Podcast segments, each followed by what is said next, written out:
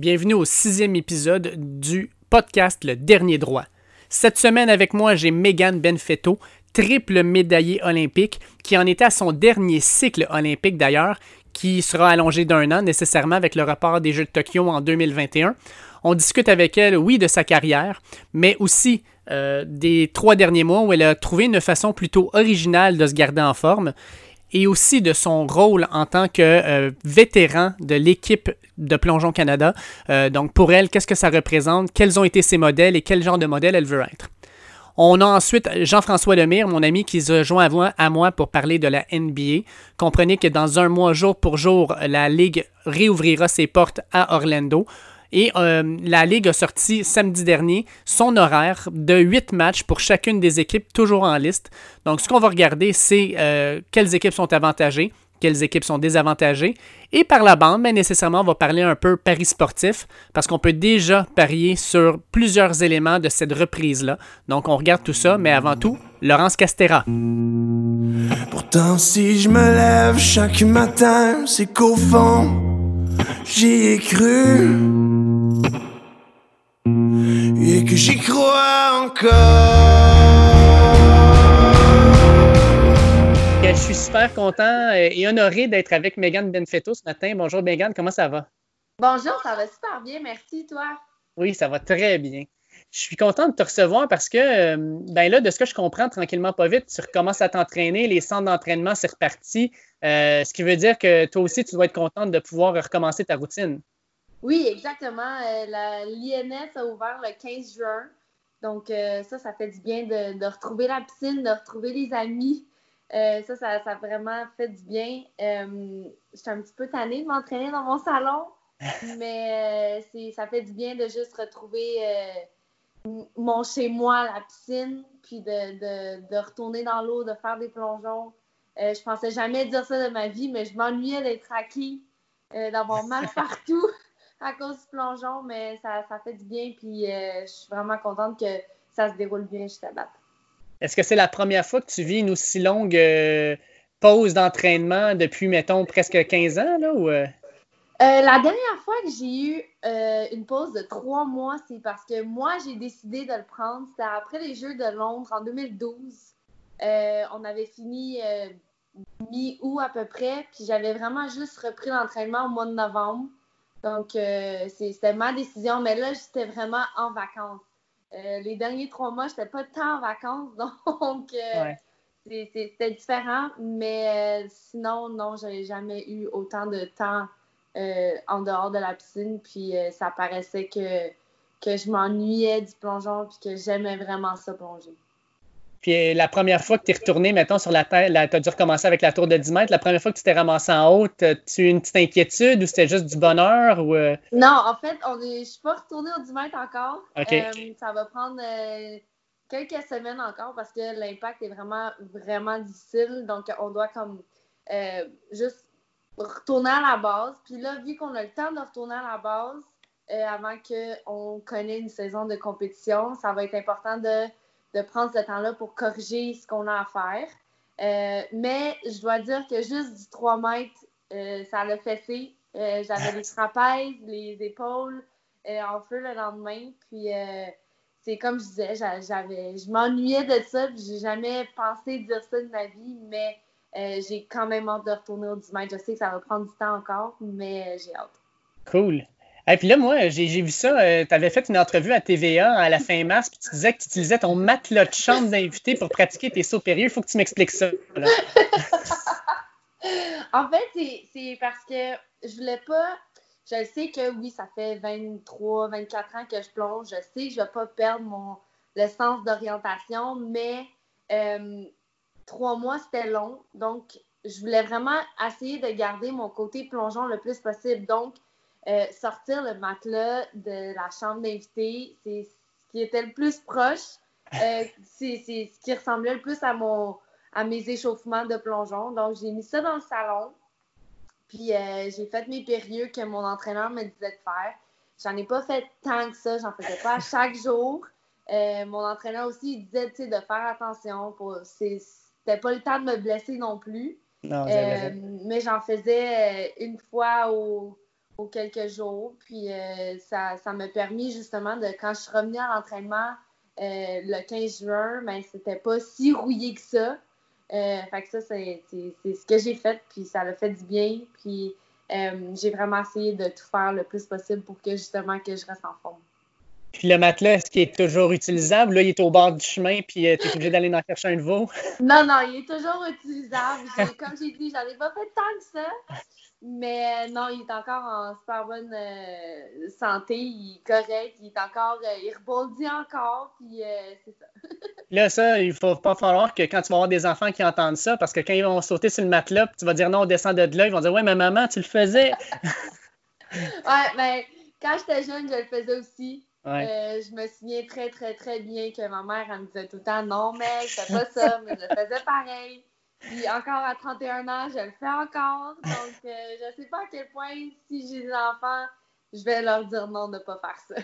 Ouais, écoute, ta mère, elle peut dire qu'au moins ce que tu as fait, ça t'a amené à une carrière olympique, là. Exactement, puis ça m'a servi à quelque chose pour la quarantaine.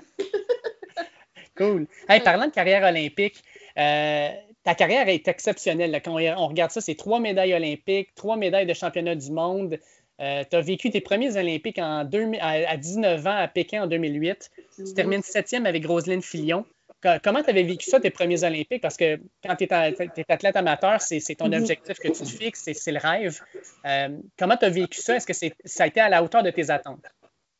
Euh, à la hauteur de mes attentes, non, parce que justement, on est terminé septième. Puis euh, quelques compétitions avant, on avait été sur le podium. Donc, euh, oui, il y avait un côté décevant, mais Rosine et moi, on est allés au jeu pour de l'expérience. tu sais, oui, tu veux toujours gagner, tu veux toujours être sur le podium, mais je pense que c'est vraiment ça qu'on retient le plus. Euh, de ces jeux-là. C'est vraiment euh, toute l'expérience qu'on a vécue. Je me souviens que la première fois qu'on a rentré dans la piscine, euh, d'avoir vu tous les anneaux, c'était immense. La piscine en Chine, à Pékin, était énorme. C'est une des, piscines les plus grandes que j'ai vues de ma vie. donc ça, c'est, c'est toujours tu veux bien faire, mais tu veux l'expérience. Donc, ces jeux-là, c'était vraiment plus pour ça.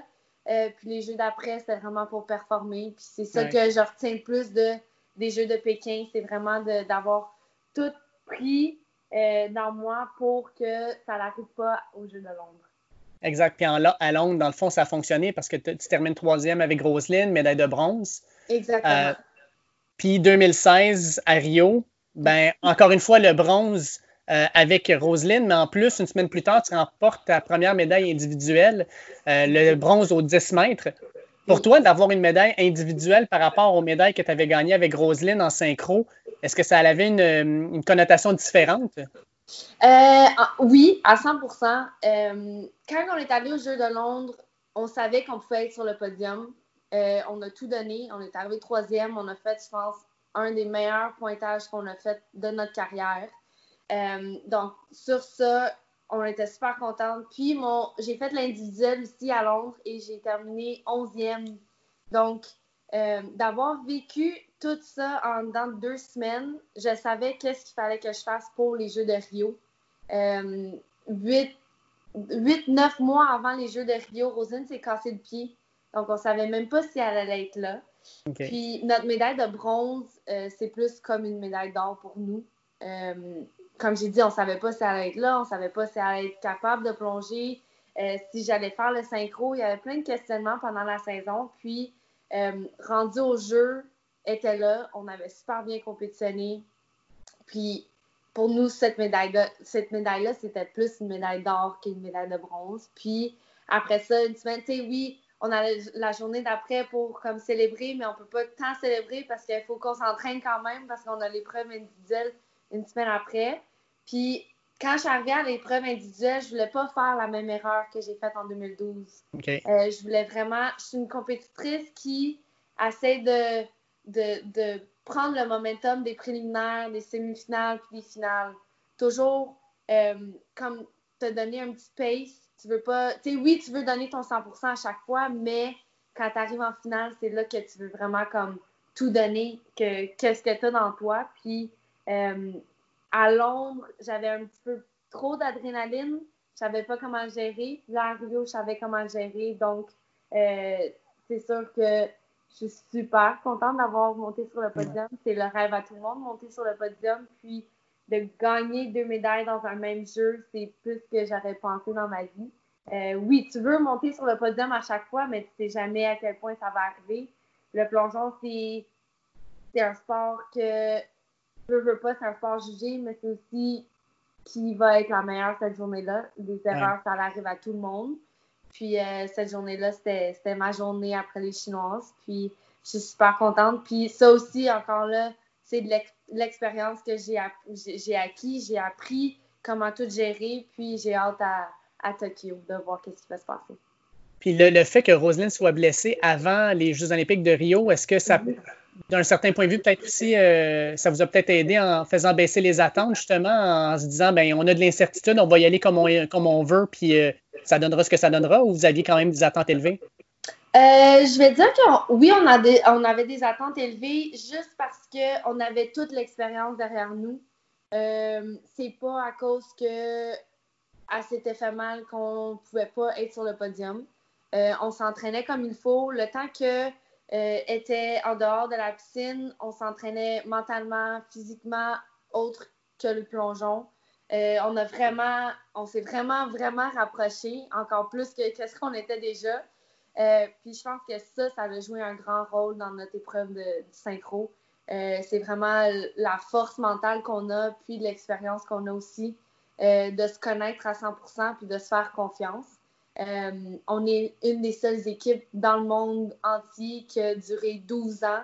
C'est pas pour rien. Je pense que ça, ça a fait en sorte qu'on a été capable de, de compétitionner euh, à, la, hauteur de nos attentes. puis oui, on est arrivé là. Ce qui va arriver va arriver, mais on savait qu'en donnant notre 100% on pouvait être sur le podium. OK je voulais faire du pouce avec ce que tu avais dit tantôt. Tu m'avais dit que quand tu étais en Chine à Beijing, euh, la compétition de natation, la piscine était énorme. C'était dans le cube, c'est ça? Oui, exactement. Euh, est-ce qu'il y a des installations, parce que là, toi, tu t'es promené partout sur la planète, y a-t-il des installations que tu appréciais particulièrement? Tu sais, moi, je regarde, mettons, là, les Jeux Olympiques de 92 à Barcelone, c'était à mhm. l'extérieur, on voyait la vue euh, de, la Sagrada Familia. Beijing, le cube, c'était une installation vraiment particulière. Y a-tu un endroit où tu adorais euh, te, rendre pour, plonger parce que tu aimais l'installation, tu trouvais ça spectaculaire ou. Euh? Euh, c'est vraiment une bonne question parce que tout le monde a l'air de dire Ah oui, mais une piscine, c'est une piscine. Ouais, mais c'est pas juste une piscine. On, on, a comme des, des, points de repère à, gérer quand on plonge dehors. C'est plus difficile. Barcelone, j'y été en 2013. C'est une de mes piscines préférées. J'adore ça, plonger dehors, moi. J'aime ça être bronzée. ça me fait du bien. Euh, la vue était absolument incroyable. Puis euh, j'aime beaucoup aller en Australie aussi. Toutes les piscines en Australie, qu'elles soient à l'intérieur ou qu'elles soient à l'extérieur, je trouve que euh, c'est juste, c'est le fun, tu te sens à l'aise. aller là-bas, je me sens bien. J'ai jamais eu de misère là-bas. Puis sinon, il n'y a, a, pas tant de piscines que j'aime pas. Euh, je pense que les compétitions internationales qu'on a euh, sont vraiment dans des piscines euh, qui n'ont pas le choix d'être à 100% être confortable, être sûr que les athlètes sont confortables où qu'ils sont. puis c'est ça. Sinon, c'était dans mes, mon jeune temps que c'était des piscines un petit peu plus difficiles. Mm-hmm. mais sinon, j'aime ça voyager, j'aime ça aller dans les nouvelles piscines ici puis de visiter. Euh, c'est vraiment le fun de juste voir euh, comment que les installations ils se font. Puis euh, en termes d'expérience olympique, si tu compares Pékin, Londres puis Rio, il y en a un des trois qui se démarque par l'organisation, par l'expérience athlète? Là? oui, à 100% Évidemment, ils sont tous différents, mais j'ai vraiment, vraiment adoré Rio. et non à cause du résultat. oui, j'ai gagné deux médailles, oui, c'est le fun et tout, mais euh, juste l'ambiance, euh, les gens, les, bénévoles, euh, ils nous laissaient pas nécessairement faire ce qu'on voulait faire, parce que oui, il y a des règlements rendus aux Jeux olympiques, mais si je prends comme exemple, nous, l'équipe canadienne, on est une équipe qui s'échauffe en jouant au soccer tennis. on a notre filet, on a notre ballon, puis c'est comme ça qu'on s'échauffe pendant une demi-heure, 45 minutes. Puis à Londres, ils nous laissaient pas le faire, ça. Ils nous laissaient pas s'échauffer parce que, tu sais, il y avait il y a plein de gens autour, il y a plein de, trucs autour. Mais à Rio, ils nous, ont organisé une place pour ça la première journée. Ils ont dit tiens, on va vous mettre ici, vous pouvez jouer, pas de problème, faites ce que vous voulez pour justement être à la meilleure de, votre forme pour bien mhm. compétitionner. Donc, ça, c'est un point que moi, je retiens des Jeux de Rio parce que c'est quelque chose d'important pour nous de bien s'échauffer. Puis, euh, juste de savoir que les bénévoles faisaient tout pour qu'on performe à notre meilleur, c'est quelque chose que j'ai vraiment apprécié. Puis, euh, en étant portugaise, ah, la foule à Rio euh, m'encourageait, criait mon nom, c'était vraiment le fun. Euh, oui, je suis canadienne, oui, la foule, les, les, les fans du Canada qui étaient là m'encourageaient, mais d'avoir ce plus-là aussi, c'était vraiment le fun, puis j'ai vraiment apprécié ça. Est-ce que l'équipe canadienne t'utilisait un peu? Parce que ben, au Brésil, ils parlent le portugais, fait pour, mhm. euh, pour s'orienter, pour euh, faire des activités, des trucs de même, est-ce qu'ils utilisaient tes talents linguistiques pour pouvoir s'arranger? Ou... Euh? pas tant parce qu'ils savent que je suis vraiment gênée. je suis gênée de parler portugais juste parce que je l'ai comme un peu perdu quand j'ai commencé à voyager pour le plongeon. j'ai vraiment juste commencé à, à voyager avec l'anglais et le français. Euh, mes grands-parents parlent anglais-français, donc euh, je l'ai vraiment perdu. Puis je le regrette vraiment parce que je réalise aujourd'hui que euh, c'est quelque chose d'incroyable de parler plusieurs langues. je comprends aussi l'espagnol, donc des fois je me mélange, j'essaie de parler, donc je ne veux juste pas parler du tout. mais sinon, ils savent, oui, j'ai essayé d'aider le plus de monde possible du côté portugais rendu à Rio, mais euh, sinon, non, ils savent vraiment, vraiment que je suis très gênée. OK. En 2017, dans le fond, après Rio, euh, Roselyne euh, décide de prendre sa retraite. puis, en tout cas, vous, vous nagez en synchro, puis comme tu as dit, vous avez nagé, plongé plutôt pendant 12 ans ensemble.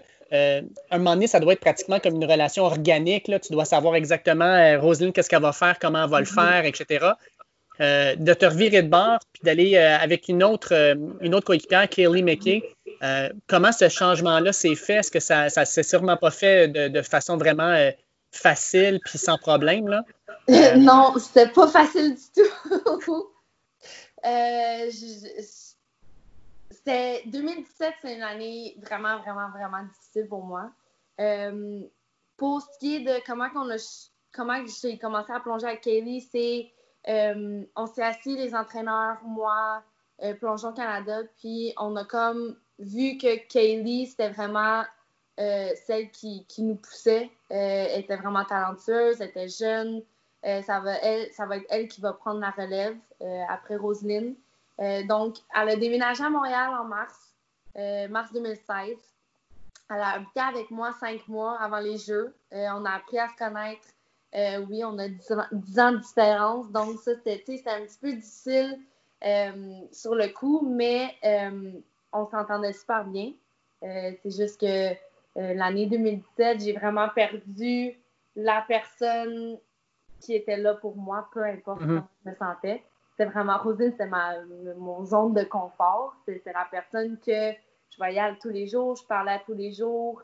je savais qu'est-ce qu'elle allait faire, comment on allait être habillé. Il y a, je pense, trois quarts du temps, on arrivait à la piscine, on était habillés pareil. Euh, donc ça, ça a été difficile, mais Kaylee, elle a été là pour moi. Euh, même en étant difficile avec elle, euh, je peux lui donner mon expérience, mais il fallait qu'elle vive toute seule. Il mm-hmm. fallait qu'elle apprenne ça toute seule. Puis ça, j'ai vraiment apprécié de son côté à elle oui, on a 10 ans de différence. Oui, elle était jeune, mais euh, elle a fait tout ce qu'elle avait à faire. Puis aujourd'hui, je pense qu'on a quasiment une aussi bonne relation que moi et Rosine on avait, même si on a 10 ans, de différence. ça, c'est quelque chose que euh, les trois, on avait ensemble. Euh, Rosine a fait encore partie de notre équipe, même si elle n'est pas là à la piscine à chaque jour. les deux, on sait qu'on peut appeler Roselyne puis elle va être là dans un instant. Puis euh, ça, c'est. Oui, c'est difficile, mais je remercie vraiment Kelly d'avoir été là pour moi, même si ça a été difficile. Puis Kaylee, d'avoir la, jeune louve qui monte, dans le fond, est-ce que ça pousse un peu plus la, plongeuse vétéran à faire des choses différemment ou à se dépasser encore? Euh, oui, à 100% euh, Moi et Rosine, on est la même grandeur. Donc, euh, on sautait à la même hauteur, on tournait à la même vitesse. Kaylee est 3-4 pouces plus grande que moi, donc elle saute plus haut. Donc, ça, c'est quelque chose qui me, qui, me permet de, m'améliorer encore plus, de me permettre de travailler euh, sur quelque chose que j'avais pas nécessairement besoin de travailler. Euh, c'est difficile, je ne vais pas mentir. Euh, je, mesure 5 pieds. Essayer de sauter aussi haut que quelqu'un qui mesure 5 pieds 4, c'est pas facile. puis en même temps, tu veux pas qu'elle elle, se rabaisse. Tu veux qu'elle fasse son plongeon. Fait il faut que tu travailles encore plus fort. Euh, donc ça, ça me permet de, travailler fort. Puis euh, juste de voir son évolution, de voir à quel point elle, s'améliore vite. Tu veux aussi t'améliorer, fait que tu essaies de, de, gérer le tout en même temps. Puis ça, ça, ça, me, ça me fait du bien. Ça me fait du, bien de savoir que je peux encore m'améliorer malgré tout. OK. Euh, je considère probablement que le, le, cycle olympique actuel, ça serait ton dernier. Oui, le dernier cycle olympique. je, marche sur des œufs. Non, non, euh, on a encore pour 5-6 ans.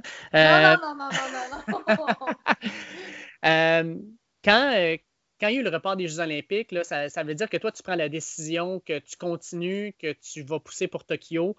Là, tu es probablement au pic de ton entraînement au début mars parce que les, sélections arrivent. Puis on décide que, ben, avec le COVID, on repousse tout les Jeux olympiques, il y a une incertitude qui flotte pendant à peu près un mois, puis après ça, on dit les Olympiques, ben, c'est reporté en 2021. Pour toi, en tant qu'athlète, comment tu vis ça de devoir repousser pendant un an euh, euh, la vie personnelle, professionnelle, euh, le fait qu'il n'y ait pas de compétition non plus pour te donner un objectif? Comment tu as vécu tout ça? C'était assez difficile, je ne veux pas mentir, mais j'ai toujours dit que l'année 2020 allait sûrement pas être ma dernière année. C'était vraiment mon dernier cycle olympique, mais je voulais pas arriver au jeu puis faire un décompte de mes derniers plongeons. je voulais aller au jeu euh, la tête vide de savoir que j'allais faire une autre année. Donc, je savais que j'allais être là en 2021. Je savais que j'allais faire une autre année. Euh, donc, ça, c'est ça m'a aidé. Ça, a été le côté positif de, tout ça, que je le prenne plus facilement que d'autres athlètes parce que je savais que j'allais faire les championnats du monde en 2021. Euh, là, c'est rendu les Jeux. T'es-tu en, train de, en train de nous annoncer que tu vas être avec nous jusqu'en 2022? Là? Non, mais c'est ça l'affaire. c'est que là, c'est. Je veux pas aller aux Jeux en me disant que c'est mes derniers Jeux, mes derniers plongeons, tout ça. Euh, mais rendu là, je sais pas qu'est-ce que je vais faire. Je vais prendre vraiment une journée à la fois, mm. une compétition à la fois. Euh, puis rendu là, je prendrai ma décision. Euh, je suis quand même plus vieille que tous les athlètes sur l'équipe, donc ça, ça va rester à voir. Oui, je m'améliore encore chaque jour. Oui, je suis encore en forme. Je sais que je suis capable de plonger. Est-ce que je vais aller en 2022? Je ne sais pas. C'est loin. Mais euh, pour moi, c'était vraiment la santé avant tout. Donc, euh, de reporter les Jeux en 2021, c'était vraiment la meilleure décision. Donc, mhm. euh, pour moi, il y avait, il y avait zéro effort à me dire ah, je vais aller une autre année. c'est vraiment c'est, la décision la plus simple que j'ai prise. Puis, j'ai fait ce que j'avais à faire pendant mon, mon trois mois à la maison. Je me suis gardée en forme. Puis, je suis contente de voir que ça a vraiment fonctionner, ça allait servir à quelque chose, mon, mon, mon travail à la maison. Puis, euh, c'est ça, j'ai juste hâte de, de recommencer à compétitionner parce que c'est un petit bout, là. Ben, justement, est-ce qu'il y a des compétitions qui commencent à peut-être ouvrir cette année? Euh, il me semble que le plongeon, que tu sois en solo ou en, euh, en synchro, ça se prête bien à la distanciation sociale, premièrement. Puis, mm. autre chose, si on vous dit tu plonges, mais il n'y aura pas de foule, pour le plongeur, est-ce que ça a un impact? Euh, je pense pas. Euh, je sais qu'on a déjà compétitionné en Russie avec à peu près euh, une dizaine de personnes dans les estrades. donc, ça, ça, me dérange pas. On s'entraîne, les estrades sont vides. Donc, ça va plus ressembler peut-être à un entraînement. puis ça, ça me, ça me dérange pas tant. J'aimerais mieux avoir des Jeux olympiques que pas en avoir. Donc, pour moi, je vais faire tout ce que j'ai à faire pour arriver au jeu, que, que ça soit vide dans les estrades ou ça soit rempli. Je pense que euh, ça ne va rien changer. Puis, pour ce qui est des compétitions, euh, pour le moment, la, seule que je sais à 100% c'est que la Coupe du Monde euh, à Tokyo va être en février 2021. Sinon, j'ai aucune idée de quoi que la saison va avoir l'air. Est-ce qu'on va avoir des compétitions au mois de novembre, au mois de décembre? Je ne sais pas. On n'a pas de nouvelles encore. Puis on s'entraîne, on se concentre là-dessus une journée à la fois. Puis euh, on va se concentrer sur la Coupe du Monde qui est une qualification olympique encore. Au moins, comme tu disais, vous avez quand même du plaisir juste à retourner à la piscine puis à plonger actuellement. Fait qu'au moins, euh, pour la motivation, ça aide. Là. Exactement. Puis, comme j'ai dit, c'est on va prendre le temps qu'on a en ce moment pour corriger les petits bobos qu'on avait, qu'on n'aurait pas eu le temps de faire avant les Jeux. Euh, je sais que j'ai un plongeon que, que j'ai encore un petit peu de misère. Puis, euh, ça va me permettre de prendre les prochaines semaines de vraiment retourner à la base, euh, puis de le décortiquer, puis de, corriger ce que j'ai à faire. J'ai le temps de le faire, donc pourquoi pas prendre le temps de, le corriger avant la prochaine saison. OK. Euh, je termine avec euh, une dernière question. En fait, euh, tu viens de le dire, tu étais l'athlète la plus vieille sur l'équipe. En fait, tu étais toujours, en fait. Là. comment est-ce que tu vois ton rôle de, vétéran de l'équipe canadienne? Est-ce que, est que Megan, à, l'entraînement, a, fait un peu, justement, aussi peut-être un peu l'entraîneur avec tout ton, ton background, tes, tes, connaissances, tu es capable d'aider? Puis, tu sais, toi, tu as, probablement commencé à nager euh, parce que la, filiale québécoise, en fait, est géniale. Là, en plongeon, ça a mhm. commencé avec Annie Pelletier. Euh, puis même avant ça, euh, on avait eu d'autres plongeuses vraiment talentueuses. On a eu Alexandre Despatie, Émilie Hymens. Là, il y a eu mhm. toi, Roselyne. Est-ce qu'il y, a justement là, vraiment une belle, relève encore qui est en train de pousser au Québec? je pense que oui. Je pense que le plongeon, grâce à ceux qui, ont tellement bien performé, comme tu dis, Alexandre, Émilie. Moi, Émilie, c'était mon idole quand j'ai commencé. Euh, je voulais être comme elle. Euh, la raison pourquoi je monte dans mon équilibre avec les jambes sur le côté, c'est à cause d'elle. Elle me l'a appris quand j'étais plus jeune. Donc, de, d'avoir ces gens-là autour de toi, c'était incroyable dans mon temps. Puis, euh, je pense que la relève est là. Euh, oui, il va peut-être avoir un petit gap après que moi, Jennifer, Abel, Pamela Ware, euh, on prenne notre retraite, mais la relève est là. Ils sont jeunes. Comme je pense à Kaylee, ma partenaire, elle, ça va être la relève, mais elle est jeune. Il y a Nathan Zomber Murray, plateforme de 10 mètres. C'était mon partenaire du synchro mix que je faisais. il a 16 ans, il est jeune, donc oui, la relève est là. Euh, oui, ils plongent avec nous en ce moment. Oui, ils sont là, ils, nous poussent à, s'améliorer à chaque jour. Mais on a la relève. Euh, je suis contente de voir qu'on l'a. Puis si je peux les aider, tant mieux. Puis je dirais pas que euh, mon rôle, c'est d'être entraîneur, mais si je peux les aider avec les expériences que j'ai vécues, moi, ma job est faite, mon travail est fait. je le fais avec Kaylee, je le fais avec Nathan. Puis de voir qu'il s'améliore à chaque jour, moi, mon, travail est fait. C'est ce que j'aime le plus aussi. Euh, je sais qu'après le plongeon, je veux aller en garderie, je veux ouvrir une garderie. Donc, j'en dis avec les jeunes, j'ai zéro problème avec ça, les aider, les, d'essayer de, les amener à un autre niveau. C'est ce que j'aime le plus.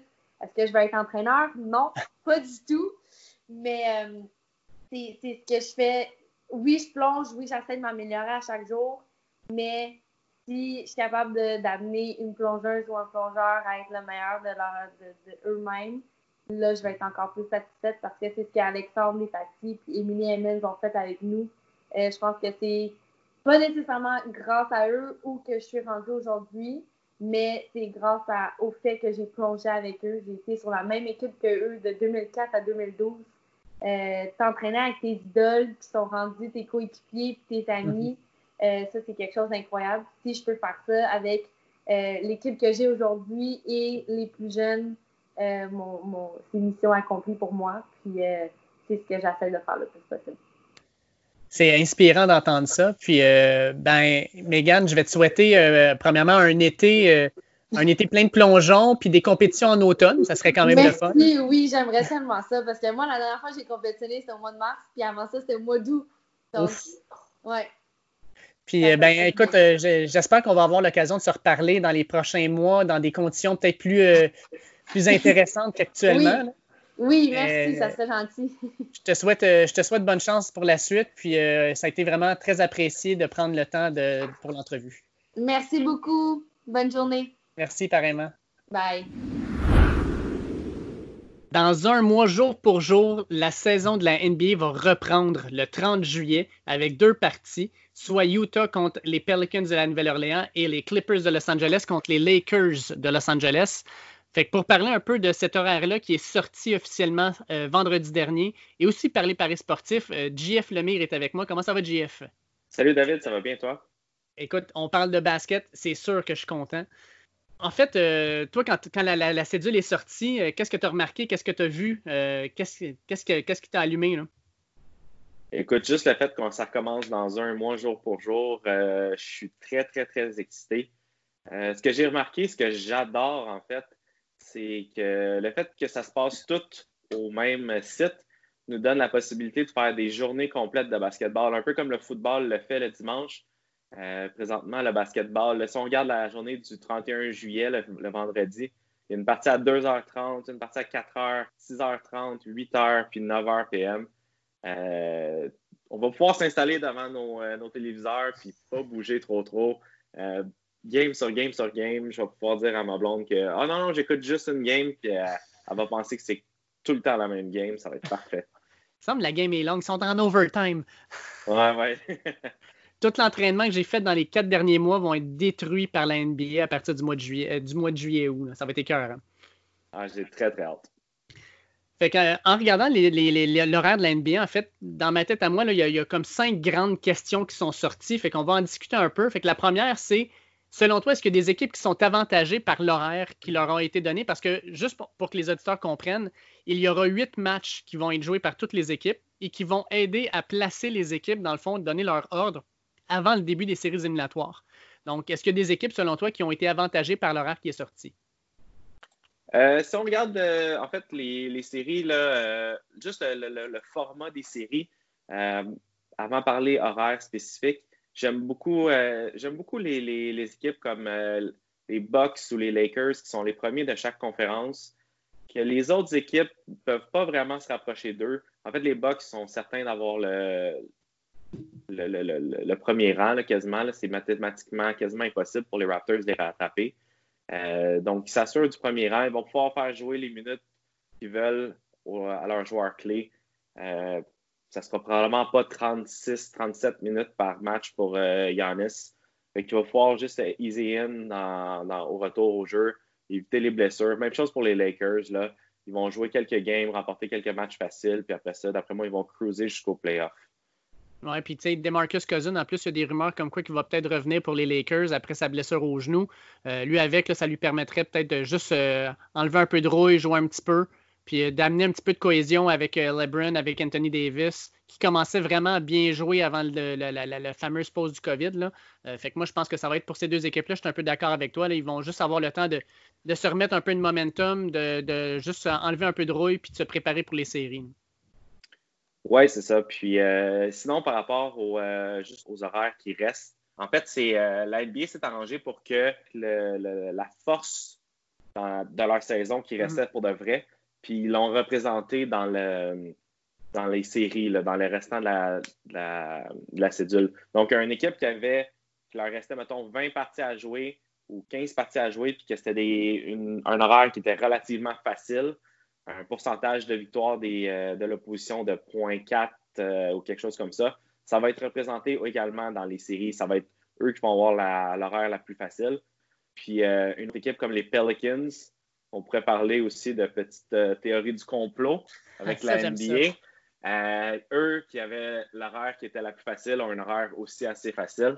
je ne sais pas si tu as eu la chance d'écouter le podcast de JJ Reddick avec Non, malheureusement, non parlait justement comme quoi euh, c'est quasiment pas un secret qu'il voulait absolument avoir Zion, puis que le fait que Zion il jouait pour les Pelicans faisait en sorte qu'il allait faire en sorte de donner une chance de, faire les séries. Là. Ah, puis tu regardes dans le fond, là, je veux dire, euh, ceux qui ont des chances de faire les séries dans l'Ouest, on parle de Portland, les Pelicans, Sacramento, euh, les Spurs puis les Suns. Il n'y a pas une équipe là-dedans qui a plus de 30 victoires. Ils sont tous en bas de 500. Fait qu'on s'est vraiment là, donné beaucoup de mal pour essayer de faire rentrer Zion. Puis en plus, ils savaient que l'horaire qui restait était quand même facile. Fait qu'ils se disent on a probablement beaucoup de chances de pouvoir le voir euh, en série. Puis euh, à ce moment-là, c'est sûr que ça va amener beaucoup, beaucoup d'intérêt de, fans, de casual fans, des personnes qui regardent peut-être un petit peu moins la ligne, mais qui se disent Zion, ça a l'air que c'est Mossy. Euh, fait que je vais m'asseoir et je vais le regarder un peu. Là. Oh oui, toutes les excuses étaient bonnes pour les Pélicans. Là. ils ont perdu Anthony Davis cette année, puis là, l'an passé en fait, puis là, ils ont eu Zion, puis je pense que c'est les plus beaux jours des Pélicans depuis un petit bout. Là. C'est pas juste Zion, il y a quand même une bonne petite équipe avec, euh, eux, le Drew Holiday, euh, que ce soit aussi euh, Lonzo Ball. Je pense qu'ils ont, une bonne jeune équipe. Puis ça pourrait être une équipe qui surprend dans les séries. moi, j'aimerais bien ça, première ronde des séries, voir Zion contre LeBron James et Anthony Davis. Là, ça serait vraiment assez extraordinaire pour commencer. Moi aussi, j'aimerais beaucoup ça.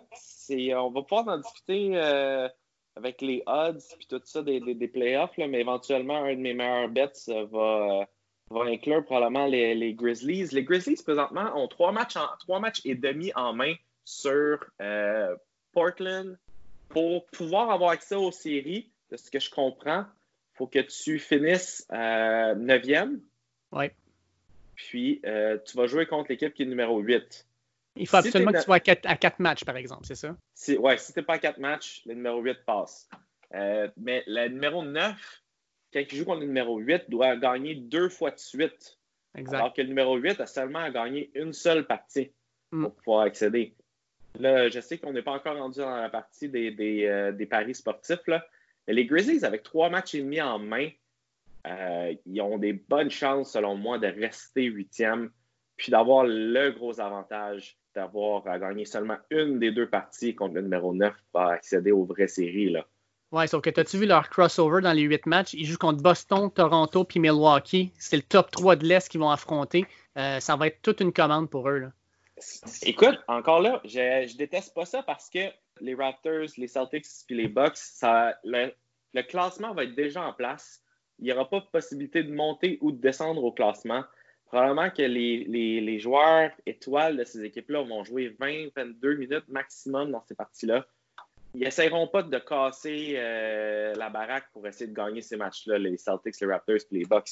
Ce qui, ce qui donne, ce qui augure bien pour Memphis, parce que c'est leurs trois dernières parties en plus. Eux, c'est sûr que la machine va être dans le fond pour gagner ça. Et je ne serais pas surpris. Sinon, leurs cinq premières parties, c'est contre Portland, les Spurs, les Pelicans, donc, c'est trois équipes qui essaient de se classer. Les Spurs, on peut en discuter comment vraiment ils ont des chances. Mais euh, Utah et OKC, mm, c'est pas, les, pas les top, top, top équipes de l'Ouest. Ils ne jouent pas contre les Lakers, les Clippers, les Nuggets, les Rockets. Ils ont toutes évité ces équipes-là. Puis ils pognent trois équipes de l'Est qui sont fortes, mais juste à la fin. Oui, puis tu sais, l'autre avantage, que c'est John Moran, je pense qu'il va être extrêmement motivé parce que tout ce qu'il entend présentement, c'est la NBA veut que Zion rentre. Fait que lui, il doit se dire nous autres, on était huitième. Moi, j'ai joué toute la saison. Je devrais être recrue de l'année. Puis, checkez bien ce qu'on va faire. On va se qualifier direct. C'est clair dans mon livre à moi aussi que c'est John Morant, la, recrue de l'année. Euh, Zion, il aurait probablement gagné s'il avait joué une vingtaine de matchs de plus, là, mais il en a manqué trop pour euh, justifier le titre. Puis, mm. euh, John Morant, il faut lui donner. Là, il, a, il a eu une excellente, excellente saison. C'est vraiment un bon joueur. Puis en plus, Memphis, en fait, il fallait comprendre qu'avec Mike Conley qui est parti, euh, tout le monde s'attendait à ce que cette équipe-là euh, soit vraiment une équipe qui serait de bas de, bas classement. Puis John Morant a pris cette équipe-là sur ses épaules, puis en a fait euh, une équipe de séries éliminatoires. Fait que moi, je pense que les, Grizzlies là, pourraient être peut-être même une équipe qui va se qualifier directement. Je pense qu'il n'y aura même pas de play-in à faire. S'ils gagnent quatre matchs, d'après moi, c'est déjà, déjà dans la poche. OK, d'autres. ouais, dans le fond, il faut qu'il soit quatre matchs. Il faudrait qu'ils gagnent Présentement, là, si on regarde les, euh, standings, ils sont trois matchs en main sur leur plus proche poursuivant. Il faudrait qu'ils gagnent au moins un match de plus que Portland, New Orleans puis Sacramento peuvent gagner. Donc, il faudrait qu'ils en gagnent, selon moi, peut-être plus cinq. Euh, si jamais ils sont capables d'en gagner six, ça devrait faire l'affaire. Là. Ben, Penses-tu vraiment qu'il y a une des cinq équipes qui sont derrière eux qui vont finir à 5-3 ou 6-2? Moi, je pense que le Phoenix et San Antonio, on peut commencer déjà D'après moi, ils vont jouer leur première, deuxième partie, San Antonio puis Phoenix. Euh, puis euh, après avoir perdu ou après avoir vu les autres équipes gagner, d'après moi, Phoenix, là, ça, va être des, victoires faciles pour les autres équipes. je ne serais pas surpris que des, certains joueurs de, Phoenix aillent rouler une cheville ou toutes, les excuses, d'après moi, vont être bonnes pour plier bagage puis pas rester trop trop longtemps à Orlando. Euh, je ne sais pas si la NBA fera pas des, aura pas des sanctions pour l'an prochain ou euh, ça va être difficile à faire la police là-dessus. Là. Mais d'après moi, San Antonio et Phoenix, ça sera pas un, seront pas un problème du tout. Ça va ben- vraiment jouer entre Sacramento, euh, New Orleans, Portland puis Memphis. Portland, je pense, ça va être, ça va être vraiment Damien Lillard et McCollum qui vont donner la, le ton. Effectivement, c'est eux qui vont déterminer, dans le fond, si Portland avance ou non. S'ils reviennent et sont en feu, puis ces deux joueurs-là, quand ils sont en feu, ils peuvent être assez dommageables pour une autre équipe. Là. Mais s'ils ils ont de la misère à trouver leur rythme, d'après moi, Memphis va être capable de créer un, trou de quatre matchs. Ah, ben, ben j'ai hâte de voir ça. Écoute, on s'entend à Memphis, ils ont des intérêts à gagner. Ils ne peuvent pas monter plus au classement. Euh, la seule façon qu'ils peuvent, c'est essayer de se détacher justement de Portland, New Orleans puis euh, Sacramento. Moi, je pense qu'il va quand même avoir un play-in tournament. Euh, mm. J'aime les Grizzlies, mais d'après moi, il y en a une, soit d'après moi, soit Portland ou Nouvelle-Orléans, qui vont gagner au moins le même nombre de matchs que Memphis, donc qui vont rester euh, dans le play-in tournament. Mais par la suite, l'avantage, je pense que Memphis va garder son spot numéro 8, puis qu'ils vont être à 4 matchs du numéro 9. Mais je pense qu'ils ont un énorme avantage. si on regarde le pari sportif, là, euh, de réussir à faire les, séries, donc tomber huitième, puis ensuite ils doivent gagner le play-in tournament, mais on s'entend qu'une fois que tu es huitième, le play-in tournament, tu as beaucoup, beaucoup, beaucoup d'avantages versus le numéro 9. Euh, euh, c'est minus 110. Là, donc, tu dois gager 110 pour faire 100 de profit. Ça, c'est à peu près la cote quand c'est even pour Vegas. C'est minus 110. C'est c'est là qu'ils font leur argent, dans le fond. Puis, euh, puis c'est ça, j'aime beaucoup cette bête-là, que Memphis fasse les séries. Euh, d'après moi, ils vont être capables. Ils vont être une des huit équipes à passer. Sincèrement, je suis d'accord avec toi. Puis là, on parle beaucoup de l'Ouest, mais de l'Est, euh, dans l'Est, il y a quand même des choses intéressantes à suivre. les 76ers, là, qui est une équipe qui, pour certains, l'équipe qui a vraiment sous-performé le plus cette saison, a eu beaucoup de blessés, mais là, tout le monde va être en santé. Euh, ils ont un horaire extrêmement facile. Ils n'ont vraiment pas de gros matchs à part probablement leurs deux derniers, c'est Toronto et Houston. J'ai bien l'impression, moi, que euh, les 76ers vont peut-être prendre les premiers matchs pour se remettre en forme. Euh, on s'entend que Joel Embiid se remette en forme, c'est probablement. En tout cas, moi, j'ai hâte de le voir. mais même chose ici pour le, reste de l'équipe. Puis, 76ers, on s'entend, s'ils gagnent un 5-6 matchs, ça ne me surprendrait même pas qu'ils passent peut-être de 6e à 4e dans la division. Puis à ce moment-là, ben, tu te retrouves avec un match-up beaucoup plus favorable que si tu étais sixième puis tu te ramasses contre Toronto ou Boston. Oui, exact. Puis euh, Ben Simmons aussi qui va revenir de sa blessure. Euh, ça va y avoir pris un. Il va avoir eu un peu de temps pour s'entraîner puis se remettre euh, dans, le, dans, le, feu de l'action. J'aime beaucoup. moi aussi, j'aime bien les Sixers quand même pour battre ou passer devant en fait les Pacers ou le Heat. Je pense que le groupe de 4 à 6 dans l'Est, donc le Heat, les Pacers puis les 76ers, vont vouloir euh, essayer de finir 4 ou 5e. vont se battre pour ces deux places-là pour éviter, justement, comme qu'on dit, de jouer contre les Celtics ou les Raptors, probablement plus les Celtics, et ils vont préférer jouer contre une des autres équipes dans ce groupe-là. Mm-hmm. Euh, puis je vois en effet les Sixers euh, réussir à tomber cinquième ou possiblement même quatrième.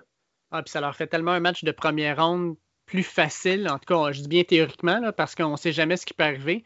Tu sais, Indiana, mettons, euh, Victor Oladipo pourrait revenir en feu puis euh, être extrêmement dominant comme il l'était il y a deux ans.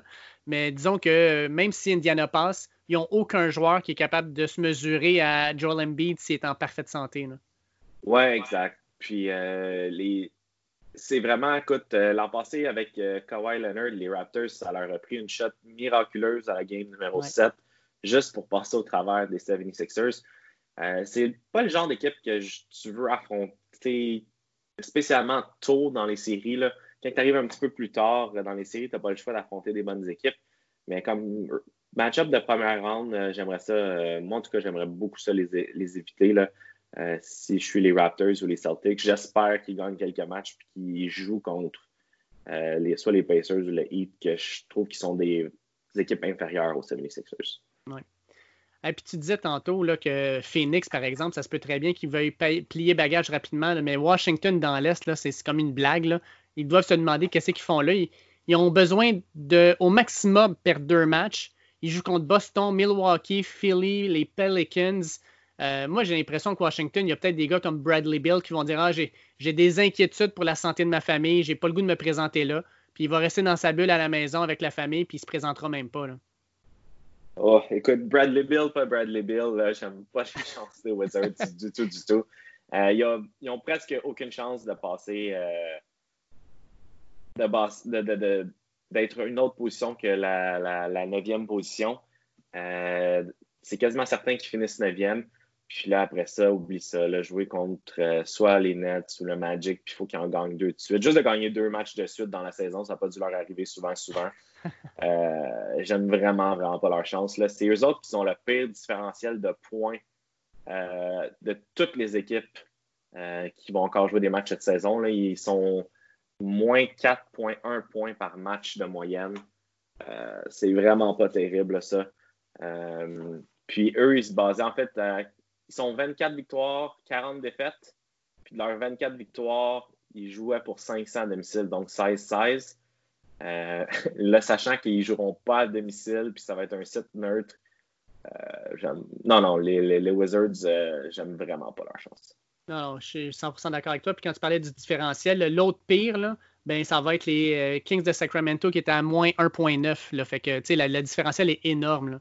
Là. Ah, exact. Là, c'est ils se comparent plus euh, aux, autres équipes. Ils sont plus dans la ligue des autres équipes qui n'ont pas fait les séries, les, euh, les, Wizards. Là. Ils, ont juste voulu les mettre là parce qu'ils se disaient, bon, euh, on a déjà comme cinq équipes de plus dans l'Ouest, on va en mettre une de plus dans l'Est pour le fun. Exact. Ils ont dit, OK, il faut être à quatre matchs du numéro 8 pour que Zion ait une chance de jouer. Donc, toutes les équipes doivent être à quatre matchs. Puis là, ils ont fait l'Ouest, ils ont tous dessiné leur truc. Puis là, ils sont arrivés à l'Est, ils ont fait, ah, maudit, ça inclut les Wizards bon, ben, bon, ben, les boys, il va vous veniez. Ah, ça va faire dur. Fait que, on en parlait tantôt, mais hum, moi, quand la cédule rentre, là, la première chose que je regarde, c'est quels sont les matchs que je dois absolument pas manquer. Euh, j'en ai choisi trois. Euh, de ton côté, euh, je pense que toi, ça serait comme, ben, pourquoi trois matchs? Il y en a quand même beaucoup plus, puis moi, je veux toutes les écouter. Mais il y en a-tu qui, qui, sont sortis, dans le fond, que tu as regardé et tu as dit ça, c'est du. Ça, ça, va être quelque chose vraiment à ne pas manquer. Là? Euh, ben, c'est certain que il y a les matchs, euh, on en discutait avant de commencer l'enregistrement. Il y a les matchs euh, prime time que tout le monde va vouloir écouter, les Clippers contre les Lakers. la première journée, c'est à 9h. Ensuite, le lendemain, à 6h30, il y a Boston contre Milwaukee. Houston, Dallas, c'est des super bons matchs. Moi, je vais vouloir écouter, honnêtement, beaucoup, beaucoup des parties de la conférence de l'Ouest qu'on a peut-être moins souvent la chance de les écouter ou que mhm. les matchs sont plus tard. Puis, euh, particulièrement là, quand il va y avoir des match-ups entre les équipes de 2 à 7 qui vont jouer contre eux, puis les équipes de 8 à 11 dans l'Ouest. Euh, ça va être des matchs où est-ce que ça va se donner à 110% je pense. Ça va être des matchs de série avant les séries, c'est certain. Euh, puis des fois, je pense que plus la cédule va avancer, moins les matchs euh, disons des Bucks, des Lakers, quand il va avoir clinché le, numéro, le, spot numéro 1, d'après moi, ils vont commencer à lever le pied euh, du gaz, puis ils vont moins jouer Giannis. Ils vont donner du temps de repos à LeBron, du temps de repos à Anthony Davis. Même si ça fait plusieurs mois qu'on joue, ils ne voudront pas risquer des blessures, puis euh, de, devoir jouer les séries sans un des, de ces éléments clés-là. Parce que sans ces éléments-là, sans ces LeBron, Anthony Davis ou Giannis, ces équipes-là, ils n'ont pas de chance d'accéder au, championnat. Oui, je suis d'accord. Puis, tu sais, quand tu dis ça va être plus intéressant au départ, moi, j'avais tout de suite euh, regardé le match du 3 août, euh, match qui va avoir lieu à 6h30 l'après-midi, euh, le, soir, en fait, entre Memphis et Nouvelle-Orléans. Je pense que c'est un match hyper important pour les deux équipes. Ça va être premièrement le storyline, ça va être Ja contre, contre Zion. Donc, les deux meilleurs jeunes joueurs de la ligue. Euh, ça va être un match où il va y avoir énormément d'intensité. Je pense que John Morant va vouloir prouver que Zion ne fera pas les séries à cause de lui. Puis de l'autre côté, ben, dans le fond, euh, chaque match est important, mais le match contre l'équipe qui détient le huitième rang, tu veux vraiment sortir fort. Ça, pour moi, ça va probablement être un des matchs les plus intéressants de tout le tournoi. Ah ouais, ouais. Moi aussi, euh, j'ai vraiment hâte. Tous les matchs Pelicans, Blazers, Memphis, entre, toutes ces combinaisons-là vont être super bonnes. Les Kings sont un peu moins excitants, mais écoute, on va voir comment ça va se présenter. S'ils sont capables d'avoir quelques victoires au début, ils vont être intéressants à regarder aussi. Les courses pour, les séries vont être très, très, très intéressants. Puis écoute, euh, des Clippers aux Mavericks, comme on disait avant de, commencer, il n'y a pas beaucoup de matchs d'écart entre toutes ces, toutes ces équipes-là. Ça va changer euh, beaucoup au fur et à mesure que ça va jouer. Ça va être vraiment, vraiment intéressant de voir comment ça va se passer. Oui. Puis justement, tu parlais des Clippers puis de Dallas. Euh, ils jouent le 6 août. Puis moi, une des équipes sur laquelle je vais mettre de l'argent, c'est sûr, ça va être sur les Mavericks. J'adore Luka Doncic, surtout qu'il est en santé. Il est un petit peu blessé avant euh, la pause du COVID. Euh, puis euh, Christophe Perzingis, la licorne, ces deux-là ont pris probablement un 3-4 mois avant d'être capables de bien se comprendre puis de bien se complimenter sur le, terrain. Mais je pense que ces deux gars-là pourraient donner beaucoup de difficultés à Kawhi Leonard puis Paul George. je pense que ça serait vraiment une, ça, pourrait être un match pratiquement qui serait un, avant-goût de, deux équipes qui pourraient s'affronter pendant les séries éliminatoires. Puis moi, je pense que ça serait un duel assez intéressant. Euh, malheureusement, je suis vraiment d'accord avec toi. Malheureusement, je pense, je suis un gros fan des euh, Mavericks aussi. Euh, d'après moi, ils vont monter un petit peu au classement, puis ils vont éviter les Clippers en première ronde. là, après ça, de savoir s'ils vont jouer en deuxième ronde ou peu importe, dans, ça serait super bon. Euh, mais moi aussi, j'aime beaucoup les Mavericks. si on regarde leur euh, différentiel de points par match, 6.1, euh, alors que les Clippers sont 6.5. 6.1 dans l'Ouest, c'est le troisième meilleur, alors qu'ils sont au septième rang. Avec Porzingis et Doncic, les deux en santé. Moi aussi, les Mavericks, ils ont vraiment une, offensive redoutable. Ça va être des matchs super excitants aussi. ni un ni l'autre sont des joueurs incroyables en défensive. Ça va donner beaucoup de points. Ça va être back and forth. Ça va être très, très excitant. Je pense que les Mavericks ils ont vraiment une chance de passer. J'aime mieux les Mavericks que les Rockets ou de beaucoup le Thunder ou le Jazz. D'après moi, ils ont une chance d'aller jusqu'à numéro 4. Mm. Euh, là, après ça, je pense que c'est peut-être optimiste de, penser qu'ils peuvent monter plus que ça, mais j'aime beaucoup, beaucoup les Mavericks. Euh, on en parle depuis tantôt, mais est-ce que tu penses qu'il y a des choses que qu'on doit absolument suivre, euh, des, des, fameux storylines euh, dans l'Est ou dans l'Ouest. On a parlé un peu tantôt, mais dans l'Ouest, le fait que justement les, équipes 2 à 7 sont séparées par 4 victoires au total. Euh, moi, je pense que un peu comme toi, que ça va faire vraiment du basketball intense dès le départ. Oui, oui, oui. Puis plus, comme je te dirais, là, dans l'Est aussi, entre la position 6 et 4, ça va être intéressant à suivre dans l'Est, le problème, c'est que la position 1, 2, 3, d'après moi, ça ne bougera pas beaucoup. Il y a trop de matchs qui séparent euh, ces équipes-là. Euh, tandis que la position 4, 5, 6 sont intéressantes. Puis après ça, entre 7 et 8, on sait pas mal comment le, playoff picture va donner. Euh, ça peut bouger un petit peu, mais c'est pas des. des étant donné que la position 4, 5, 6, la 4 puis la 5 vont jouer un contre l'autre là-dedans, ça fait en sorte que ça rend les, les, ça, ça, rend la, course un petit peu moins excitante. Alors que de 2 à 7 dans l'Ouest, ça va bouger beaucoup plus. Puis de 8 à 11, ça va bouger aussi. Ça, ça va être le fun à suivre. Ça va être le fun à suivre aussi qu'est-ce qui va arriver euh, avec la COVID, avec euh, les équipes qui sont comme les Wizards ou les Suns qui ont très, très peu de chance qui vont jouer des games probablement meaningless à la fin, qui ils vont jouer pour rien. On va de savoir si les joueurs vont se présenter. Euh, je, suis curieux. Là. Avec, avec le COVID et tout ça, qu'est-ce qui arrive si un joueur euh, clé pendant les séries attrape la COVID, puis c'est juste un ou deux joueurs? Hmm. Euh, c'est pas toute l'équipe, ou tu sais, on continue à jouer les matchs? Je pense que l'NBA, c'est ce qu'elle veut. Mais combien de temps que le joueur doit être sans symptômes? C'est-tu le deux semaines au complet? Euh, il reste encore des choses. C'est certain qu'ils vont en avoir qui vont le, prendre, qui vont le pogner pendant le. Même si c'est dans un bubble, ça, va être. Je sais pas. Ça va être intéressant à suivre. Ben, pas juste ça. Je pense que la grosse problématique, c'est pas tant les joueurs, c'est les entraîneurs. Il y a plusieurs entraîneurs, mettons, on, parle, on pense à Popovich à San Antonio, euh, qui dépasse les 65 ans. Lui, il est beaucoup plus à risque s'il l'attrape. Mais les joueurs qui sont sur le terrain, c'est des gars qui sont en super santé. C'est des gars qui, s'ils l'attrapent, vont peut-être être euh, même asymptomatiques. Euh, c'est clairement pas la, clientèle cible d'un virus comme ça qui va vraiment les rendre très malades. Fait que moi, j'ai l'impression que les joueurs vont peut-être quand même se lancer, mais c'est l'inquiétude va être plus sur l'entourage de l'équipe plus que pour les, joueurs en tant que tels. Oui, puis euh, ben, l'NBA, ils ne laisseront pas jouer. Ils vont, vont tester les joueurs régulièrement. je pense qu'ils ont mm. accès à une quasiment infinité de tests. Puis, euh, d'après moi, ça va être à chaque jour qu'ils vont devoir passer le test. Les résultats vont être presque immédiatement. Euh, le budget est vraiment là, au niveau de l'NBA pour recommencer toutes les, les activités.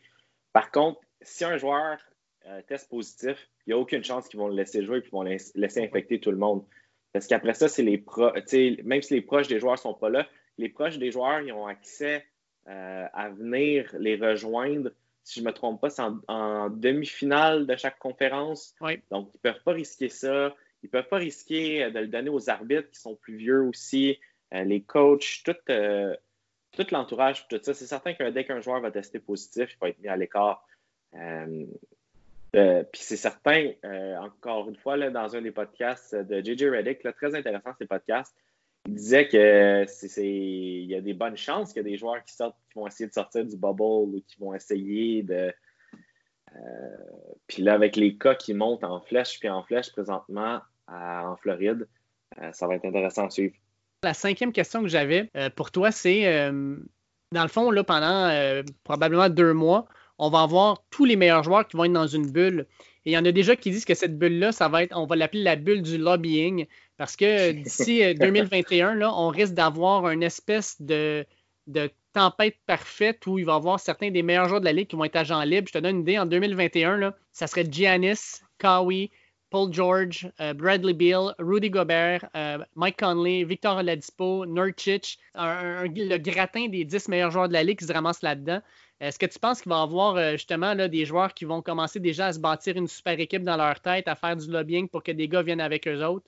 Euh, puis justement que dans deux ans, ben on voit déjà les effets de cette bulle-là. Ah oui, oui, c'est sûr, c'est sûr. Ça, euh, ça, écoute, ça existe déjà. beaucoup des joueurs dans le off-season vivent à Los Angeles, puis ça discute entre eux.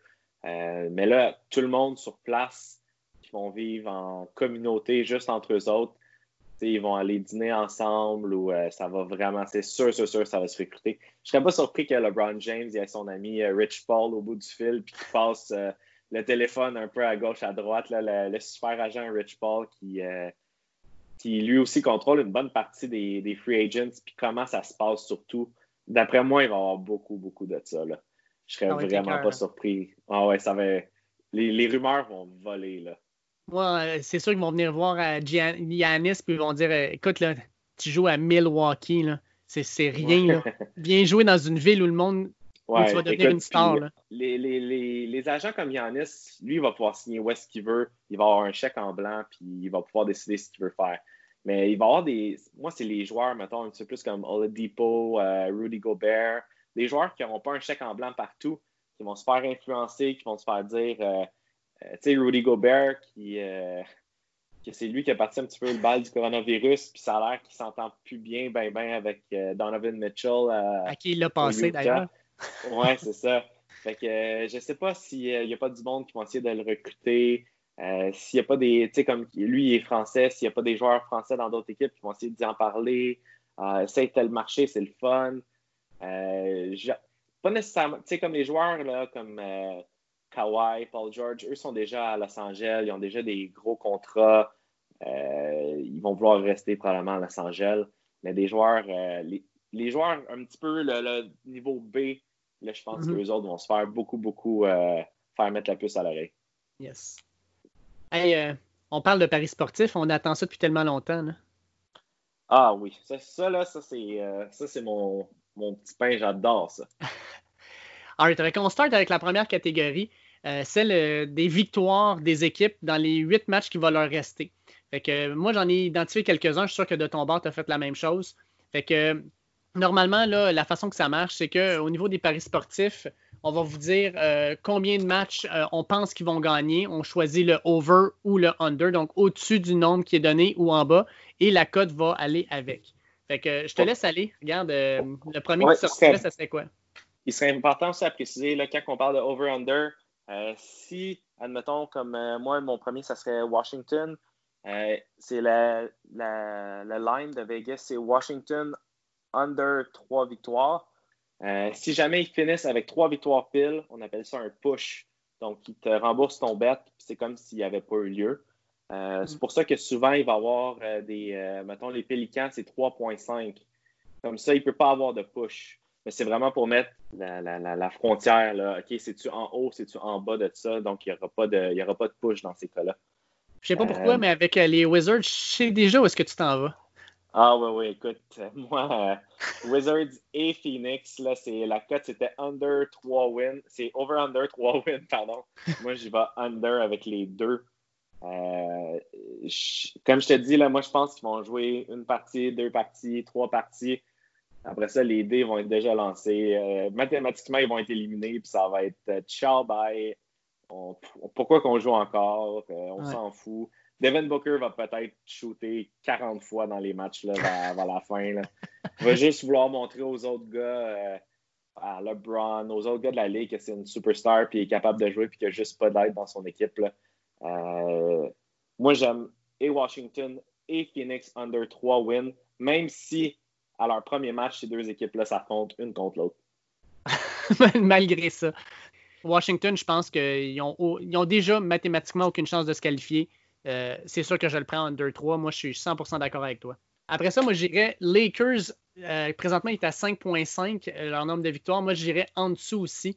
Je pense que les Lakers, c'est une équipe qui n'a pas nécessairement besoin de gagner tous ces matchs, qui vont vouloir gérer un peu leur banc pour s'assurer qu'il n'y a pas de blessures. Anthony Davis est, est à avoir des blessures. Je pense qu'ils vont gérer leur banc. Ils vont peut-être gagner les matchs les plus importants au départ. Puis une fois que ça, ça va être fait, ben, euh, ils vont juste gérer leur banc. Puis qu'ils gagnent ou qu'ils perdent, ça ne changera plus grand-chose pour eux. J'aime beaucoup ton raisonnement. Euh, j'y vais dans le même sens, moi aussi. Euh, j'ai un de mes meilleurs bets, en fait, qui est un petit peu relié à ton thinking là, ici. j'ai sorti la cédule des Lakers. Ils jouent contre les Clippers, contre les Raptors, contre le Jazz, contre OKC, contre Houston, Indiana, Denver, puis ils finissent contre Sacramento. Euh, cinq, matchs euh, cinq matchs et demi. Euh, dans le fond, il faut qu'ils en gagnent six là-dedans. je suis d'accord avec toi. vers la fin, ils vont jouer contre Denver, Indiana, Houston. Puis je pense que leur sort va être déjà réglé aux Lakers. Je ne suis pas sûr si LeBron ou Anthony Davis va jouer beaucoup. donc, je pas le under 5.5. Moi, j'aborderais ça d'une autre façon. J'ai trouvé LeBron James over-under 27.5 points par match. Ouh. OK, je t'écoute. Euh, alors, sa, sa moyenne dans saison régulière, est-ce que tu serais bon pour prendre un, bet euh, pour ça? Euh, ça doit être autour de 30 dans saison régulière? Non, 25,7. Oh, OK, je suis pas mal en bas. Fait que LeBron, 27,5, il te demande d'avoir ça par match. Puis moi, d'après moi, dans les matchs 6, 7 et 8, LeBron, n'attendons-nous pas à avoir 36, 37 minutes par match du tout, du tout, de loin de là. Je pense que ça va être du 23, 24 minutes, 26 au maximum, euh, mais pas plus que ça. Donc, ça, c'est un de mes meilleurs bets, en fait, que moi, ce que j'ai vu. Là. Euh, LeBron James, under 27,5 points par match. La cote, il donne ça à moins 130. Donc, euh, encore là, pour ceux, qui sont, ouais, pour ceux qui sont un petit peu moins familiers, il faut que tu bettes 130 pour faire 100 de profit. Donc, c'est ça. Écoute, euh, moi, j'embarque dans ce pari-là. Euh, on s'en parlera tantôt. Puis, euh, Puis dans l'Est, moi, je vais y aller avec les 76ers qui sont présentement à 4,5 victoires. J'ai sincèrement l'impression que les 76ers vont en gagner 5, peut-être même 6. Fait que moi, je vais aller au-dessus avec les 76ers. En plus, ils ont un horaire qui est relativement facile. Puis non seulement ça, mais ils vont vouloir, comme on disait tantôt, passer au quatrième ou cinquième rang. Fait que, tu sais, quand je regarde Indianapolis, San Antonio, Washington, Orlando, Portland, Phoenix, Toronto et Houston, euh, j'ai j'aimais gagner pour pratiquement tout leur horaire sauf Toronto. fait pour moi, même Toronto, peut-être qu'ils vont jouer pour plus grand-chose, le rendu à la septième partie, Toronto. Je les verrais peut-être justement pas jouer beaucoup, jouer beaucoup leur bench, puis pas jouer beaucoup Lowry, Siakam, mm. prendre ça plus relax, puis ils n'ont plus rien à prouver rendu là. J'aime beaucoup ça là aussi. donc, tu disais, c'est 4.5, hein? C'est 4.5. Ouais, puis présentement, euh, pour ça, euh, la mise que euh, le site MyBookie nous donne, c'est ben, le over, il est à moins 160 par contre. OK, fait, donc tu dois, payer un petit peu, tu dois payer un petit peu plus cher pour l'avoir, mais j'aime beaucoup le 4.5 aussi. Oui. Ça a bien du bon sens. Puis, tu sais, en plus, il joue contre nos deux préférés, Phoenix et Washington. Fait que c'est deux victoires directes là. Ah ouais, ouais. Puis écoute, euh, Phoenix vers la fin, là, en plus. Euh, les bagages vont être déjà pliés. Là. Euh, OK, les boys, sont finis bientôt de jouer. Là, mon vol, il est dans deux heures. Là. Je pense qu'ils ne prendront même pas le temps de repasser leurs uniformes. Ils risquent même d'être fripés. ouais. parfait. Écoute, si, si, tu veux, moi, je vais continuer avec un autre bet que j'aime beaucoup. J'ai OK ici, que je ne suis pas le plus fervent. Euh, en, grosse, euh, en grosse partie à cause de Chris Paul, je ne suis pas un fan. Euh, j'ai OKC under 5 win. Puis bouge pas, je vais te chercher, je vais te sortir le juice là-dessus. Fait que under, under 5 wins, c'est 130, moins 130, donc tu dois payer 130 pour faire 100 Il faut que tu payes un petit peu plus, c'est certain que le, que le even. Mais dans les équipes qui vont affronter, ils ont la chance, par contre, de jouer contre et Washington et Phoenix. Donc, ah. ça, ça risque d'être des, possiblement des victoires. Mais le reste, je ne les aime pas contre aucune, aucune des autres équipes. Utah, je pense que ça va être serré. Mais regarde ça après ça. Denver, les Lakers, Memphis qui va se battre pour un playoff spot, Pong, Washington, puis Phoenix. Ensuite, Miami, puis ils finissent contre les Clippers.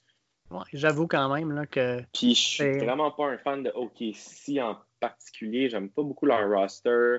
Euh, Chris Paul, je le trouve une petite affaire overrated. Il a quand même eu une bonne saison, là, mais. Oui, oui, mais en tout cas, j'ai toujours trouvé, j'ai pas toujours trouvé que c'était le joueur qui rendait les autres autour de lui euh, meilleurs. Ouais. Euh, donc, ah, moi, j'ai OKC en dessous. Puis ce qui est le fun de la 5, c'est que mettons qu'ils se rendent jusqu'à 5, ça nous surprendrait, mais mettons qu'ils se rendent à 5, mais on a le push en plus. Exact. Donc, pour perdre le, pour perdre le pari, il faut qu'il fasse 6 victoires. Et ça euh, n'arrivera pas. Non. Moi, ben, pas dans mon livre à moi. Là. Je ne penserais pas. Je serais bien surpris. Moi non plus. Ah, écoute, euh, je sais pas, t'en as-tu d'autres aussi pour les victoires ou on va vers les champions de conférence? Oui, j'en ai, euh, ai un dernier. pas pour les victoires, mais pour le nombre de points par match encore. Je t'écoute. si je te disais quel est le over-under pour le nombre de points par match de Yanis Antetokounmpo?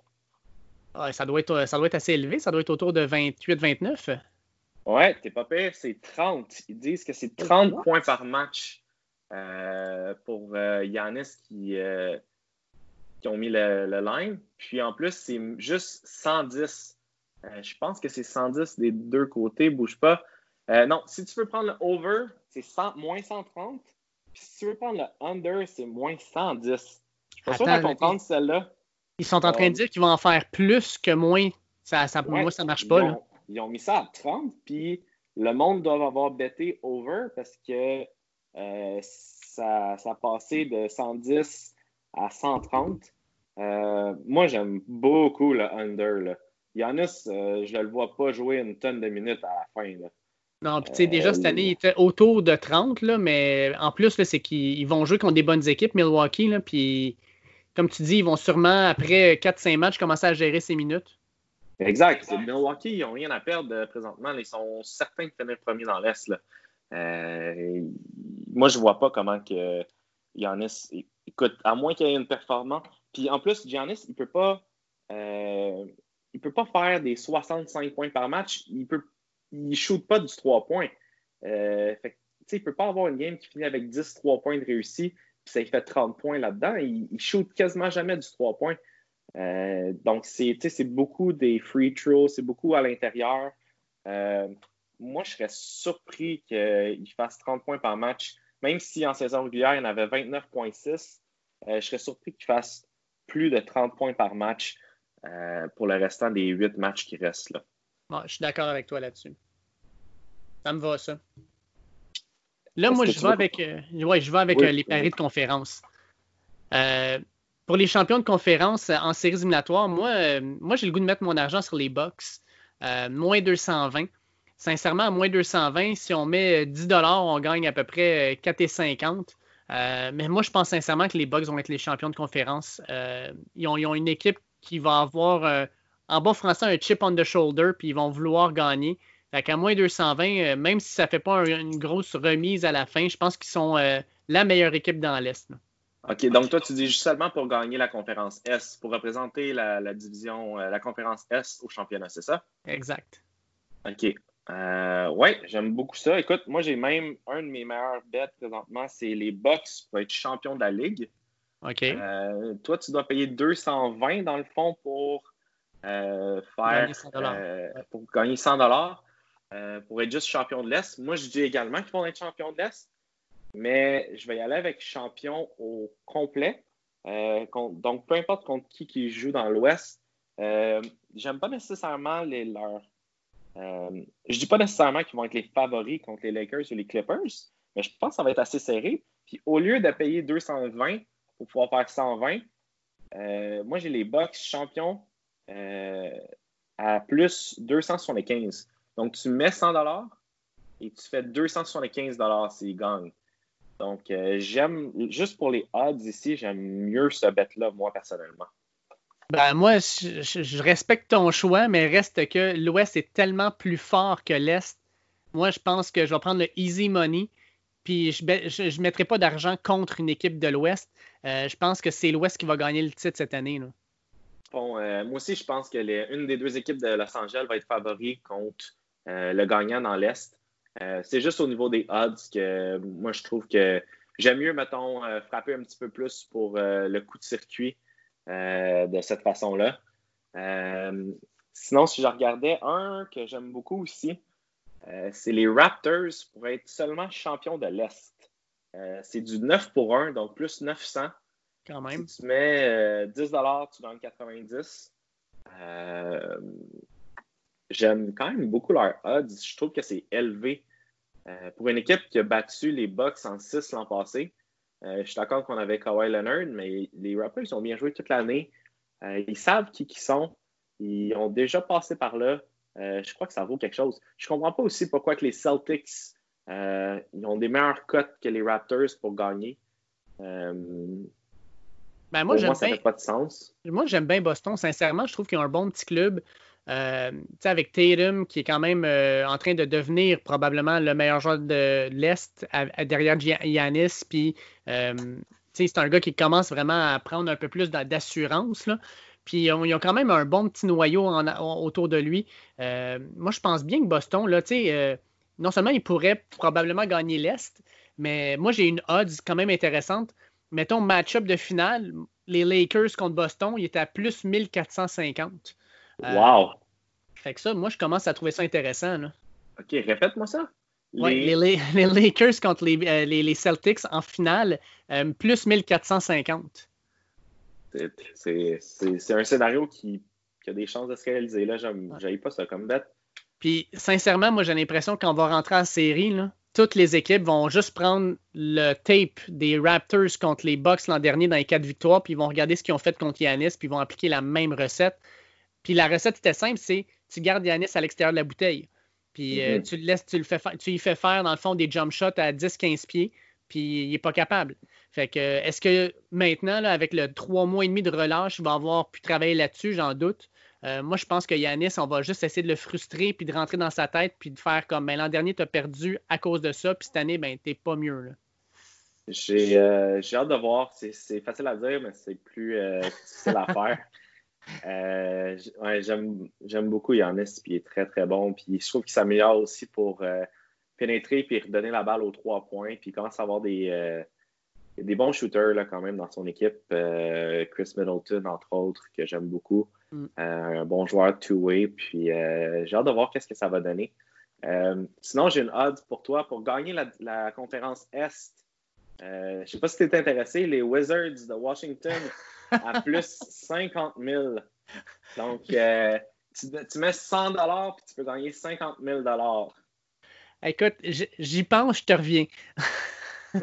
Écoute, ça fait une hypothèque, une partie d'une hypothèque, mais je pense pas que c'est très, très intelligent à faire. Effectivement. Euh, sincèrement, il faut qu'ils gagnent tout, tout, tout. Tu sais, déjà, juste ah rentrer en série pour eux autres, même les odds de rentrer en série, ça doit être à peu près la même affaire. Là. ouais, c'est ça. Faites pas ça. Je, le recommande à personne, celle-là. je pensais à ça. Là. Yanis, là, mettons qu'il se pogne contre les 76ers en série. Tu mets-tu Joel Embiid dessus ou tu mets Ben Simmons dessus? Ben Simmons. Ouais. Ouais, ouais, ouais. Joel Embiid a déjà de la difficulté à, rester dans les matchs, des fois avec ses, troubles de faute. Euh, ça serait trop facile pour Milwaukee. Ils vont donner la, balle à Yanis puis ils vont lui demander de driver et d'essayer d'aller chercher deux, deux fautes rapides en début de match contre euh, Joel Embiid. Puis après ça, tu enlèves Embiid puis toute son, euh, son protection de, la bouteille. Là. Moi, c'est clair que je mets Ben Simmons, qui est quasiment aussi grand que Yanis, qui est très mobile. Euh, qui bouge mieux ses pieds, qui est un meilleur défenseur que, que Joel Embiid, spécialement, spécialement sur le périmètre. Là. Mm. Euh, puis je pense que c'est un des seuls joueurs qui peut donner des vrais, vrais, vrais problèmes à, à Giannis. Euh, moi, c'est ça. Les, Celtics, j'aime ce que j'aime moins, tantôt on discutait là, contre Milwaukee, si c'est eux autres qui vont en finale contre Milwaukee, c'est que je ne sais pas qui, qui va pouvoir le jouer en défense. Mm. Il va probablement falloir qu'il y ait beaucoup de double team puis, comme je te disais, moi, j'aime de plus en plus ses capacités à Yanis de sortir, de reconnaître qu'il y a un double team, puis de sortir le ballon aux trois points à un de ses shooters. Euh, il leur manque un joueur euh, pour jouer Yanis, comme euh, disons. les Raptors ont OG Ananobi, que j'aime beaucoup, beaucoup, beaucoup en défensive, qui peut faire un bon travail, essayer de le limiter, là, du moins. Tu ne peux pas arrêter Yanis, mais essayer de le limiter je pense que les Celtics leur manquent un joueur un petit peu plus costaud que Tatum, un petit peu plus costaud ou plus grand que Jalen Brown. Euh, sinon, il faut que tu mettes un spécialiste en défensive qui n'a aucun potentiel à l'attaque. J'aime moins, moins ça. Je suis d'accord. Hey, euh, GF, euh, il reste juste un mois. ouais, je compte les jours. Ah, puis non seulement ça, mais là, sais, les Raptors sont déjà en Floride. Les équipes, d'ici deux semaines, vont se ramasser à Orlando pour commencer les camps d'entraînement. Euh, j'espère juste qu'il euh, n'y aura pas de grosses éclosions de COVID dans des équipes, qu'on va pouvoir euh, tout mettre ça dans une bulle, partir ça comme du monde, puis qu'on puisse apprécier du basket de haute qualité dès le départ. Oui, puis les joueurs, j'ai hâte de voir c'est quand est-ce qu'ils vont pouvoir voler vers la Floride. Là.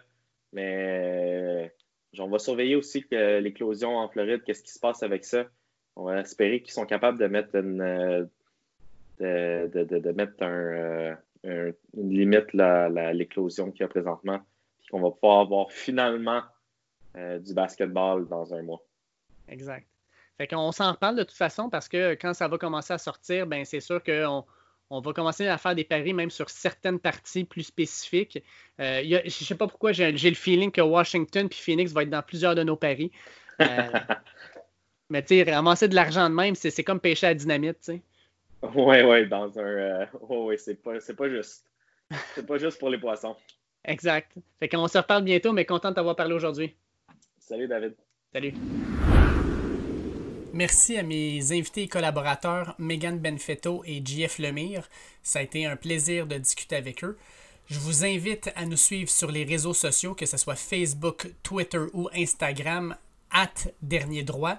Et profitez-en aussi pour en parler à vos amis, partager. Nous sommes sur toutes les plateformes, que ce soit Apple Podcast, iTunes, iHeartRadio, Spotify, Podcast Addict. Donc, partagez. Et puis, euh, sur ce, je souhaite de passer une excellente semaine. Joyeuse fête du Canada et on se reparle la semaine prochaine. Ciao!